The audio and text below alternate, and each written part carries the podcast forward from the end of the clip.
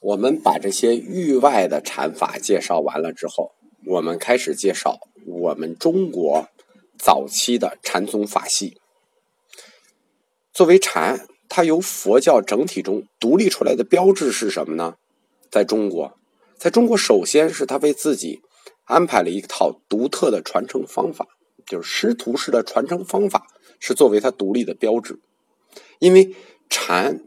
它是一种集中注意力的修行。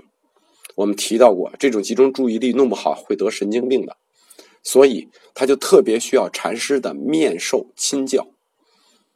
因此，在禅法的传播中，师承关系或者师徒关系被看得异常的重要，近乎神圣。我们刚才提到那个求那跋陀罗，他除了翻译那两本经之外，还要一直。一本经，怀疑是他翻译的，但也有考证说是伪经，是什么呢？是一本《十二头陀经》。这本《十二头陀经》就指导了中国自己本土最早禅法的出现。这本《十二头陀经》提倡什么呢？《十二头陀经》就是一本苦行经，就是提倡远离闹市，在山林的幽静之处静坐行禅，苦行，游方乞食。凡是行这个禅法的人呢，叫头陀行，就实的是头陀行。他们居无定所，所以呢，又叫兰若行，就是兰若，就哪儿远住哪儿那么个小房子叫兰若，叫兰若行。这种禅修就是呃秘密很隐藏，都在很远处，大多都不为大家所知道，甚至不为政府和舆论界所知。他的那个禅众往来流动非常随意。这本《十二头陀经》就为了这种修行提供了一个重要的理论依据，就是中国最早的自己禅修的理论依据，并且在禅学上独立发展成了一支，就独立的苦行禅的一支。它最早、最本土，就独成一支。明朝，因为朱元璋是一个和尚，所以他基本上各个禅他他都进了，但他就特别推崇这个。就是说，别的禅都不允许，但是你就可以修这个，什么意思？就哪儿远，你去哪儿待着，你去修这个去吧。他支持。在这个阶段里呢，新的易学理论，就是我们说的那些佛性啊、涅盘呀这些，它都在禅学里得到了反应。比如说，我们原来说的五门禅，最后这个五门禅归结成了一门，这一门叫什么呢？叫观色门。什么叫观色门禅法呢？就是凝视，从凝视入手。比如说白骨，就观白骨，骨头是白的；或者观土壁，就像达摩似的，观墙，墙是红的，呃，黄的。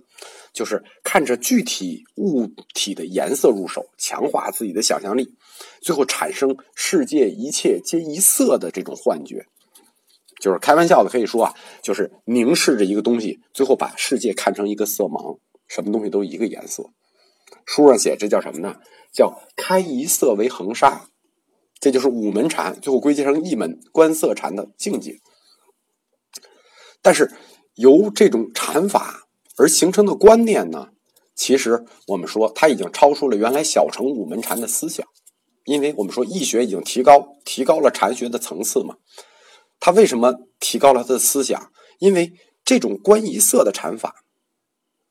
就是我们印证了我们般若学的一个经典命题，什么命题？大家非常熟。色不异空，空不异色，色即是空，空即是色。但这种禅法把这种个“色”字换成了“如”字，就是色不离如，如不离色，色即是如，如即是色。这个“如”是什么呢？“如”就是真如，空的同义词，就是真理的意思。所以说，这种小乘的五门禅就披上了大乘的外衣，换上了大乘的理论。在这里，我们要提一个理论的区别啊，因为中国在早期这个黄金时代里，这个佛教义学真正非常兴盛。我们谈一下这个里细微的理论区别。在般若学里头，真理是什么呢？真理是空。什么叫真理是空？就是般若学的真理是运动。是非二元性，是空。但是在涅盘学里头呢，真理是佛性，那就跟涅盘学跟般若学就反着了。般若学真理是空，涅盘学真理是佛性。那佛性是什么？是有，是常在，是一元性。等于我们从般若空观非二元性的运动论，到了佛性常有的一元论。大家千万不要小看这一点，这一点变化是哲学上的根本变化，就是二者在世界观和本体论上出现了根本差异。这表明，当觉贤在庐山去给慧远译五门禅的时候，慧远慧远就是中国读书人对禅的认知还很低，认为就是无私无为的时候。觉贤已经给这个五门禅灌入了佛性论的解释。当到了觉贤的弟子慧观，啊，当然也是罗什的弟子啊，他的禅思想就是他异界的禅思想，就像佛性如来藏转换的这个趋势就更明显。佛性是什么？如来藏，他就像如来藏转换的趋势就更明显。他在他师傅写的《法华宗要序》中，他就觉察到了。说《法华经》的核心是什么呢？《法华经》的核心是教人去开发佛慧，就是佛的智慧。《法华经》就是要你去开发佛慧。经文里说：“诸佛出世间，唯此一事实。”那就就唯此事实就是佛会。这个佛会这个思想，就成为后来禅宗立宗的根本依据，或者说最重要的依据。就是重要的事情，我给你们说三遍。就是《法华经》的核心，佛会就是禅宗立宗的依据。《法华经》的核心，佛会就是禅宗立宗的依据。这第三遍了吧？在这本求那翻译的《十二头陀经》里，有这么一句话，说：“佛世尊与八千比丘、菩萨万人持衣钵游行乞食。”石壁至阿兰若，加伏而坐，就是盘腿而坐。这一句话是什么意思呢？这句话描述了当时一个标准的禅僧团的模型，看见没有？佛世尊和八千比丘带着菩萨万人，哎，他带着这人群很大呀，持衣钵游行乞食，就是拿拿着碗一起在街上走乞食，食毕吃完了。到阿兰若加福而坐，就是到了一个贼远处，往那盘腿一坐修行，这就是标准僧团模式，就是以一个禅师为领袖，以行禅为旗帜，组织一个人数特别众多，或者说人数众多、特别松散，但又相对比较固定的群体。就是《十二图陀经》里这一句话，就描述了实际说禅僧团应该是什么样，他就描述清楚了。我们之所以要说到这个《十二头陀经》里的对禅僧团的描述，是因为中国在觉贤之后出现了第一个禅僧团，就是觉贤带的禅僧团。因为当时觉贤从长安被轰出来嘛，他本身就带着四十多个人，然后他带着四十多个人到慧远那儿呢，他又拐带了一些人，又去了南京，就是建业，成立了易经集团。当时道宣曾经说过这个。这个这个觉贤啊，说山西节众，则慧远标宗，就是他还不是说是这个那个觉贤干的，他是说中国第一个禅宗是谁呢？是庐山慧远，山西节众，就在山里头就集结众人，慧远标宗，慧远是第一个。不过。慧远他在庐山结众，其实并不限于禅。我们提过，他在庐山结众最重要的事儿是什么呢？是那个白莲社，是那个莲社，是净土宗的那个最早的那个模型。它还不限于禅，它实际上净土第一个组织也是慧远大师创建的。所以所谓慧远标宗，它还不能算禅宗的一个典型。完全的禅僧团，实际还是由觉贤这一支出来的，是谁呢？是觉贤的徒弟玄高，觉贤的徒弟玄高，他创建的是，当然带着觉贤当年那些弟子啊，他创建的是第一个禅僧团。这个禅僧团在南北朝时期的北朝发展的非常的快。在这里插一下啊，就是说这里我们提到刚才说道宣说这个这个这个山西节重这块这里插一下，我们给大家介绍一下道宣。因为我本来在做佛教通史的时候呢，其实有一个想法是要按顺序做一下高僧传。大家知道，佛教史的资料里头最多的就是什么高僧传呀、续高僧传呀、宝林传，就是这种资料比较多，做起来比较容易。后来我就粗粗地整理，发现做不了，实在太多了，高僧们太多了，就是说算了，还是按照这个这个思想、这个哲学变迁去捋这个。这个通史就是碰到谁就介绍谁吧，就不一个一个介绍了。我们这里提到了道宣，就介绍一下道宣。道宣有一特点啊，中国的佛教徒凡是法号敢以道字开头的，就是道什么道什么，道生、道宣、什么道安，敢敢用道字的，一般这个哥们儿都特别厉害。道宣他生于公元五百九十六年。大概活了七十岁左右，他是今天的浙江长兴人，俗家姓钱，也是也有人说他是什么？今天江苏的丹徒人。他生于长安。道宣本身是中国律宗之祖，就是中国律宗的开山祖，祖师是谁？是道宣。中国的律宗又叫南山律宗，就他不不是没有北山律宗啊，就是中国的律宗就叫南山律宗，所以道宣又被世称南山大师。他一生研究戒律，闻名西域。就他研究的戒律都已经闻名到西域了。这个一生著书立说，他是最早的佛教史，就是佛教里头的佛教史家。后面我们会介绍到好几个佛教史家，他是一个著名的佛教史家。道宣最著名的佛教史书就是《续高僧传》，就是专门写高僧的。刚才我说过，因为他一生都住在终南山，所以后来称他为南山律祖。中国的律宗也叫南山律宗，律宗的祖庭在哪儿呢？在今天西安的静业寺。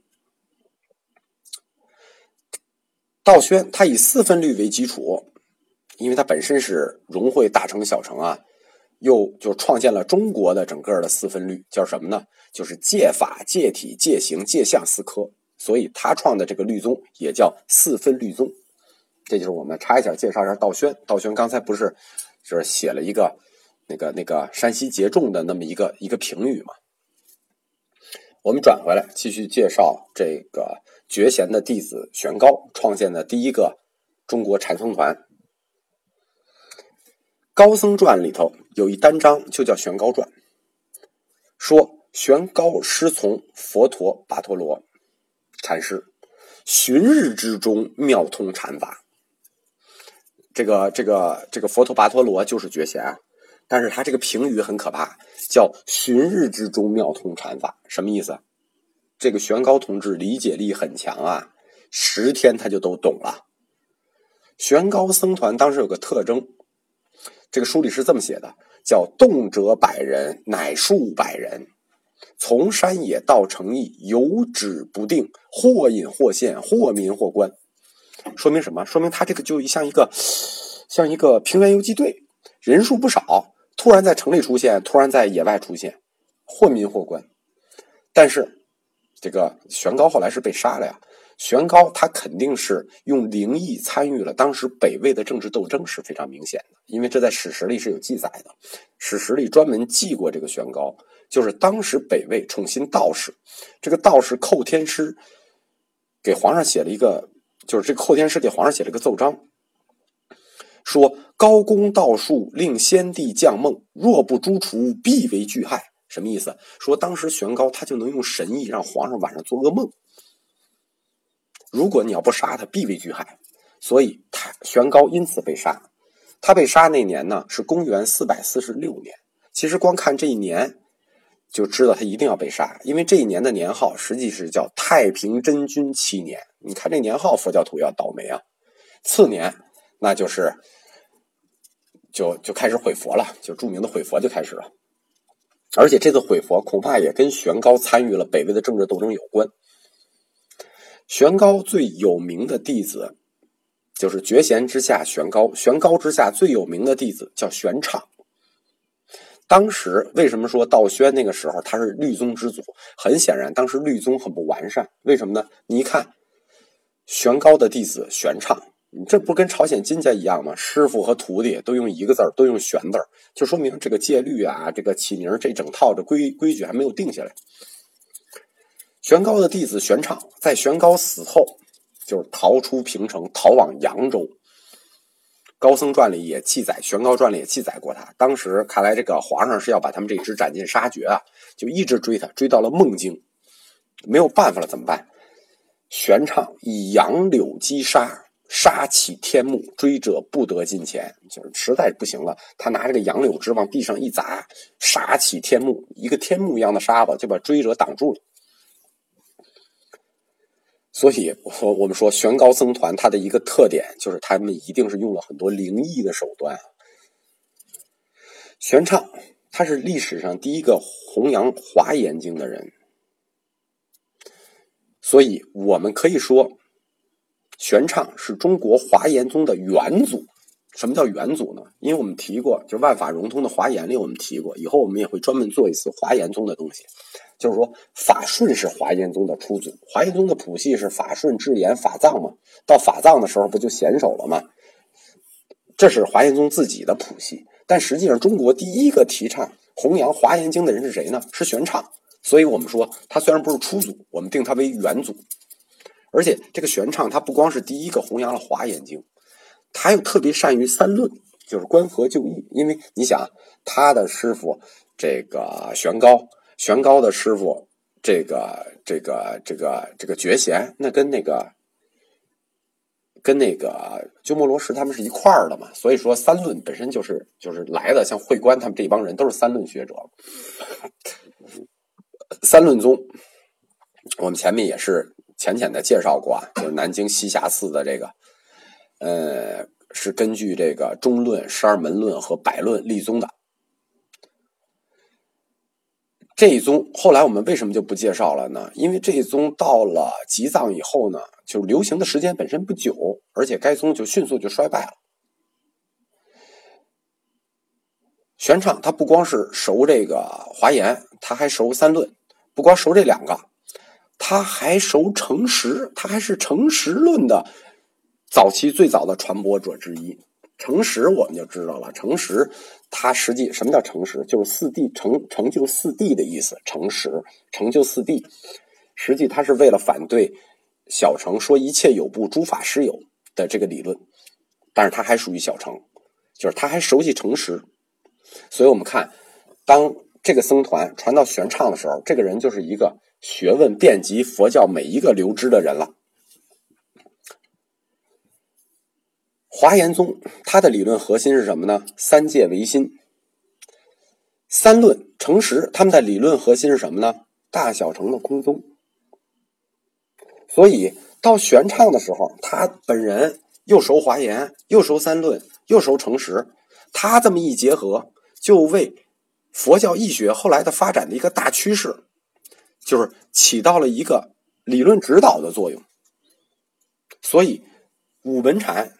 他就受到了说一切有不的这种思想的指导，非常明显。